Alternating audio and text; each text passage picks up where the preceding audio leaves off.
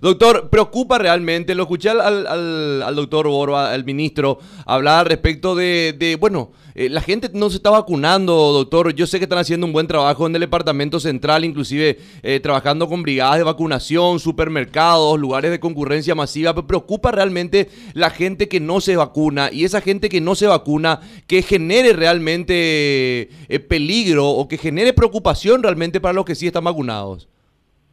Y realmente la situación la situación de nuestra campaña nacional es, eh, un poco mejor que la selección paraguaya, eh, aunque sea avanzamos de a poquito, pero realmente ver eh, ver que vos teniendo hoy el problema no es la vacuna, porque vacuna tenemos hasta el techo, la gente no se va.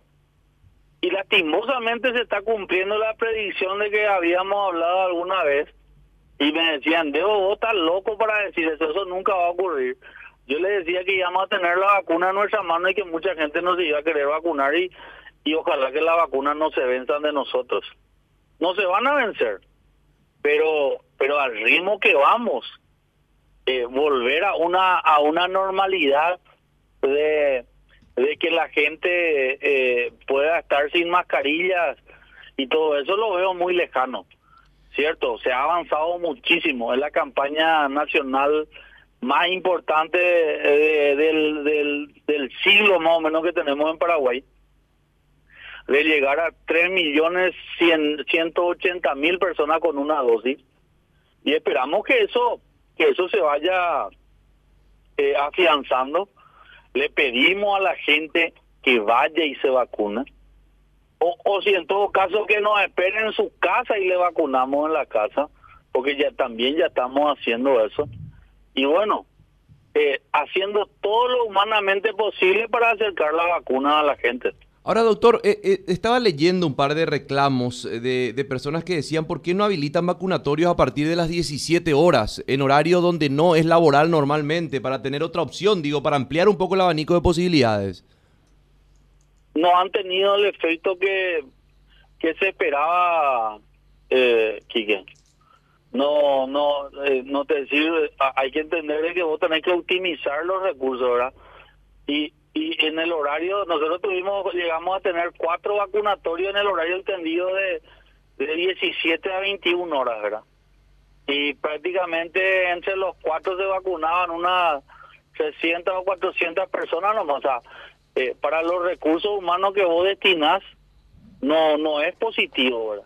Y querés que te tire un dato más y, y, y, para ver que realmente no hay tanta tanto interés. Nosotros el domingo habilitamos tres vacunatorios en Central. Apenas llegamos a vacunar entre los tres mil personas.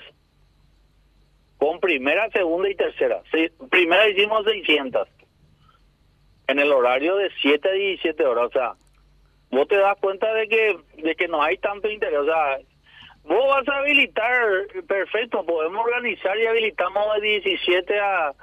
Eh, porque el shopping San Lorenzo y el shopping Pineo abren hasta las 19, dos horas menos.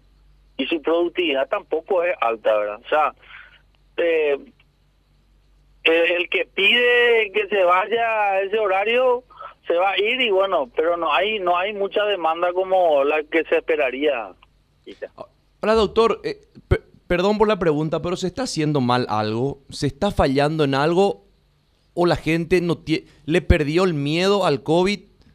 Dice, no, ahora hay, hay, hay camas en los hospitales, si me pasa algo voy a tener lugar, antes no había, ahora hay efectivamente la gente lo ya está vacunada y está inmunizada, por, yo tengo menos posibilidad de contagiarme, o ¿Qué pasa? O no, directamente no creo en la vacuna. ¿Cuáles son los puntos, doctor, para analizar? Porque honestamente, cuando en algún momento todos pensamos, caramba, no hay vacuna, anda y por y la vacuna, ahora sobra la vacuna y faltan brazos. Y uno dice, o se está haciendo algo mal o hay algo en la conciencia de la persona que no está bien. Básicamente, lo que creo yo que está ocurriendo es la situación epidemiológica es positiva con el descenso de casos y todo eso que se mantiene, aunque hoy hay un pequeño leve aumento, pero siempre los números no son altos. Y segundo, es nuestra, nuestra idiosincrasia misma de que no queremos vacunarnos. Eh, una falta de... No, acá no hay antivacunas. Los antivacunas son unos cuantos ahí que escriben en el Twitter nomás. Pero no son muchos, no, no son... No es, no es, no, no es el, el, el, el otro porcentaje de la población que nos falta. Lo que pasa es que, y eso yo lo tengo certificado porque nosotros hoy estamos trabajando casa por casa con nuestras unidades y la gente dice, eh, el vacunatorio me quedaba lejos y aparte de eso, eh, nació gente había y no quería perder mi tiempo. ¿No será, doctor, que esa sensación de tranquilidad que genera el saber que se tienen muchas vacunas, a eso es como que la gente dice, me, ve, me, mañana, ajá, sábado, yo el domingo tengo tiempo. Total, hay muchas vacunas, porque yo recuerdo que este mismo problema se tuvo cuando en un principio faltaban vacunas, luego llegaron aquellas dos. Eh, primero llegó la donación de un millón de Pfizer, luego la compra de otro un millón de nuestro, de nuestro gobierno, dos millones de vacunas así de una a Pepe Hembo y Pablo Mintoña lleva vacuna pa, pero cuando estaba por terminarse la vacuna, Pepe lo Mintoña y Puño desespera, porque saben que no había más en stock. ¿Vos recordás, Blas, eh, cuando llegaron, el, doctor, llegó el primer lote de Sputnik, se 5.000 Sputnik, y nosotros mirábamos esa pequeña laderita que se bajaba del, del, avión de carga en el silo Petiros y decíamos, caramba, esto nos va a tocar dentro de un año y medio a nosotros. Sí.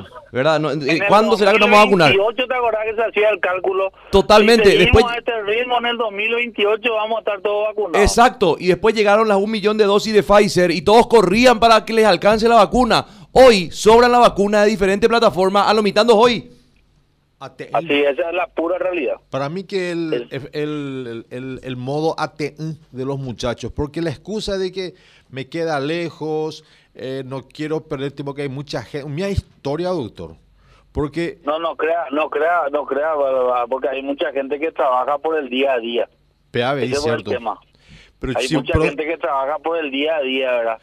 Pero doctor, te, digo, nosotros nosotros hoy entramos en los asentamientos y vos un sábado hace 100 a 120 primeras dosis, ¿verdad? O sea, es, productivo, ¿verdad? La gente está ahí, muchos pues trabajan, hay, eh, es cierto, eh, en ponerle que un porcentaje te, te volea en el sentido que te, ¿verdad? Pero... Eh, Entonces la idiosincrasia, como decía doctor. La, idiosincrasia, como decís, la idiosincrasia, porque si vos pones una balanza, perder un día de laburo y que representaría para tu vida un día menos de comida, o vacunarte y salvar tu vida, pero para eso también necesitas cierta preparación, creo yo. Eh, porque la, la es un tema educacional, ¿Eh? Es un tema de educación. Claro, educa porque la tabindan de yucay, pero de coase y eh, a lo mejor voy a ser un poco crudo con lo que voy a decir, pero hay mucha gente que lamentablemente no tiene esa preparación, o por lo menos la suficiente, para que pueda sopesar la importancia de saber de estar vacunado. Así mismo. Ahora, doctor, ¿y, Así mismo. ¿y por qué no se insiste en esto de salir a buscar a la gente, doctor? Yo sé que cuesta, sé que no, no puede salir a todos lados, eh, pero ah, eh, eh, va a ser la única manera, porque efectivamente esperar que la gente vaya se, va cada vez es más complicado. Hay que salir a buscar a la gente, doctor. O sea, o, armar brigadas de vacunación de repente en grandes lugares de, convocatoria, digo, en el mercado de abasto, en el mercado municipal número 4. digo nomás, estoy, estoy tirando lugares, ¿verdad? Pero ver lugares... ¿Está haciendo eso, Kike? Claro, pero algo pasa, doctor. O sea, no, no, o no es atractiva la propuesta. O sea, algo, algo pasa porque tendría que vacunarse más gente. Y, luego te va, luego te va y, ofrecer la vacuna y te digo, eh, un 80% te la recibe, ¿verdad? Eh, nosotros en Central tenemos puestos fijos, o sea, puestos en, a veces habilitamos en Super, nos fuimos ya al mercado de San Lorenzo, estamos llegando a los, a los otros mercados de Central, también estamos en el en la visita casa por casa. Todo ya estamos haciendo. Pero como te digo, es la idiosincrasia nuestra de, de, estamos haciendo la campaña de evangelizarle a la gente y de decirle cuál es la importancia de la vacuna. Y yo ni vacunarlo a mitad, pero es lento. Yo, no es al ritmo que nosotros esperamos. Yo creo que no pasa tanto por el ministerio, porque hay que decirlo La campaña comunicacional que ahora se está imprimiendo a través de todos los medios de comunicación, redes sociales, muy fuerte. Y yo creo que todos, están, todos nos estamos prendiendo a esta campaña de vacunate y el trabajo que hace el Ministerio dentro de las limitaciones propias de una cartera del Estado hacen lo que se puede. Eso creo que nos consta a todos. Ya pasa por la, por la voluntad o por la conciencia de las personas habría que ser un poco más duro. ¿En qué sentido? En cambiar ciertas legislaciones y hacer que la presentación de la libreta de vacunación sea obligatoria. Si no te quieres vacunar, no te vacunes, no hay problema. Pero si querés inscribirle a tu hijo a una institución pública, cédula de identidad, todos los requisitos, más libreta de vacuna al día. Querés entrar al shopping, allá entra el sector privado, tiene que colaborar. No solo tomarte la temperatura, lavarte la mano y mascarilla, pelame acá tu libreta de vacunación, no tenés, ah, bueno, anda a traer, no me vacuné, bueno, entonces no entras. ahí ya tiene que entrar al sector privado, pero el sector privado no... Pero por eso tiene un trabajo mancomunado de todos, ¿verdad? institucional tiene que ser. Que, la, que, presentar la libreta de vacunación sea un requerimiento obligatorio para todo. Vas a renovar tu cédula, si no tenés libreta de vacunación, no se te expide la cédula. Y sin cédula no haces nada. Te vas a renovar tu registro de conducir, libreta de vacunación no tengo. Ah, bueno, entonces no, no, no te renovamos. Que sea una exigencia, la única forma. Porque acá vos sos un poco flojito, un poco, tenemos vacunas hasta el techo y la doctora. Todos los muchachos se oh, total, hoy la vacuna. Hay que apretar, hay que ser un poco más drásticos, más duros, porque si no, esta es una actitud criminal de las personas que están decidiendo no vacunarse por A o B motivo. Porque como diría una colega que leí su Twitter la vez pasada, la actitud que asumen las personas que no se vacunan es como el borracho que conduce. Puede matarse él y puede matar a gente inocente. Si vos, Kike, no querés vacunarte. De acuerdo contigo. Si vos no te querés vacunar, genial. Pero te quedas en tu casa, hermano. No tenés derecho a salir a, contagiarle a nadie. Fíjate que los números, eh, ya estamos casi cerca de los 100 internados en salas normales y casa, casi, casi 50 en terapia intensiva. Casi todo yo porque no se vacunaron. Está, y si estamos subiendo, estamos subiendo. Y ahora, eh, 3.800.000 personas con la primera dosis, doctor. Eh, según el censo, 3 creo millones que... 180. 3 millones 180. Bueno, ¿cuántas personas? yo no creo que el resto, que serán 3 millones más o menos, que todavía no tienen la, primera dosis, no creo que todos sean negacionistas, doctor. No, acá el problema no, es, no son los antivacunas. Los antivacunas son unos cuantos ñato liderado por un aragán lo que están rompiendo la pelota ahí por, por las redes sociales. Totalmente. Pero no tiene, acá, acá lo que acá lo que tropezamos es con el tema de, de la idiosincrasia nuestra. Acá ese es el, el tema, ¿verdad? La idiosincrasia, nuestra apatía, eh, nuestro nuestra nuestra comodidad y nuestro confort es lo que nos lleva a este punto, ¿verdad? Es por eso que es importante que la gente entienda de que de que las vacunas son la luz en este camino. O sea, eh, y de todo se ha hecho. ¿verdad? Y, lo escuchaba, te, escuchaba atentamente por el hecho de que vos decís eso y todo el mundo ya, eh, no, te vamos a ir a quemar tu casa, vamos a ir a hacer esto, vamos a escracharte. A mí eso no me interesa. A mí me interesa que, que la gente se vacune para que nos pisen los hospitales. ¿Cierto? De, de cada de cada 10 vacunados, 9 se van a salvar de las complicaciones. Pero 9, pero de cada 10 no vacunados, uno se va a salvar de las complicaciones. ¿En qué equipo querés estar? ¿En el que va, en el que 9 de 10 se salva o en el que 9, 9 de 10 sufre? ¿En cuál equipo querés estar? Eso no hay que decir. Mm, aparte del costo económico que sigue representando para el Estado, o sea, para todos nosotros, las personas que están internadas, y están internadas. E, esa internación se pudo haber evitado si es que se vacunaba. Por lo mitad donde lleva vacunar, vea, vea el problema. Bueno, vamos a, agradecerle al doctor también y, liberarlo. No, pasa que hay una cuestión también. Fíjate que hay, hay, todavía una deuda de parte del ministerio con los con el sector privado, mm. sector privado con los hospitales, con los sanatorios. ¿Qué pasa? Eh, te, te llega a venir una bola fuerte ahora. ¿Y qué haces?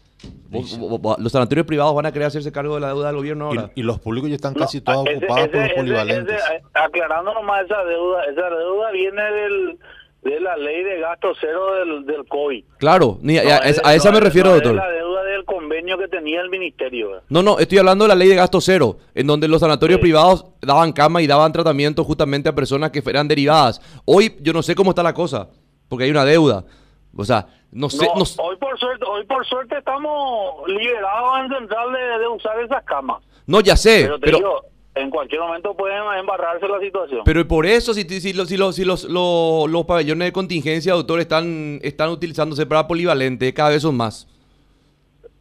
Y así mismo, pero vamos a salir de este momento, así que Seguro que sí. ahí sí, quiera que la gente se vacune. Doctor, permíteme una última Sí. pregunta. Tengo entendido que hoy arranca la campaña nacional de vacunación contra el sarampión, rubeola y poliomielitis. ¿Puede ser, doctor? Sí, así mismo, de seis, de seis años, de seis meses a seis años. Hay pedido a gente que tiene hoy. sarampión. ¿Eh? Hay pedido a sarampión en nuestro país. Ay, en nuestro país no, nosotros estamos libres de sarampión. De los tres estamos libres. Pero a nivel regional sí hay casos, ¿verdad? El Brasil, ¿verdad? Y Venezuela, que nosotros recibimos mucha gente, ahí estamos complicados. Es por eso que, y aparte que nuestros niveles de, de vacunación están relativamente bajos, entonces necesitamos apretar en esta campaña que van a ser por seis semanas. Bueno, doctor, eh, hoy a las 12 se da la conferencia al boletín del Ministerio de Salud. A las 12. ¿Qué nos puede adelantar, doctor? Porque siempre tenés la precisa. Y vamos a continuar creo yo que vamos a vamos a continuar las primeras dosis correspondientes ya continuando lo de 12 años en adelante y vamos a cortar el, periodo de vacunación en, o sea, en algunas segundas dosis ¿verdad? eso básicamente es lo que vamos a a ocurrir porque cosas nuevas no creo porque las vacunas que que, que se utilizan de 5 y 7 años la Pfizer que es la única aprobada eh, la fórmula que nosotros tenemos actualmente es para adultos, no es para esa, o sea, es para de 12 a 17 años, 12 años en adelante. Las pediátricas no, las tenemos y se, se está gestionando para para comprar, la verdad, para esa franja de 5 a 17 años, 5 a 12, 11 años. Se va a cortar entonces el periodo entre primera y segunda dosis. No, viste que por ejemplo la AstraZeneca va va subiendo, la Sputnik también va subiendo eh, y todo eso, ¿verdad? Sí. Todo eso estamos haciendo para prácticamente van a ser las primeras dosis de 12 de 12 años en adelante y la segunda dosis lo que van a cambiar la fecha de para convocarle a que se vacunen a, que completen el esquema. ¿verdad? Eso es lo, lo que creo yo que va a ocurrir, ¿verdad? porque otra otra situación no creo que, que se pueda dar. ¿verdad? Doctor, muy amable, un gran abrazo. Un abrazo, Quique Blas, y a toda la audiencia. Chao, chao.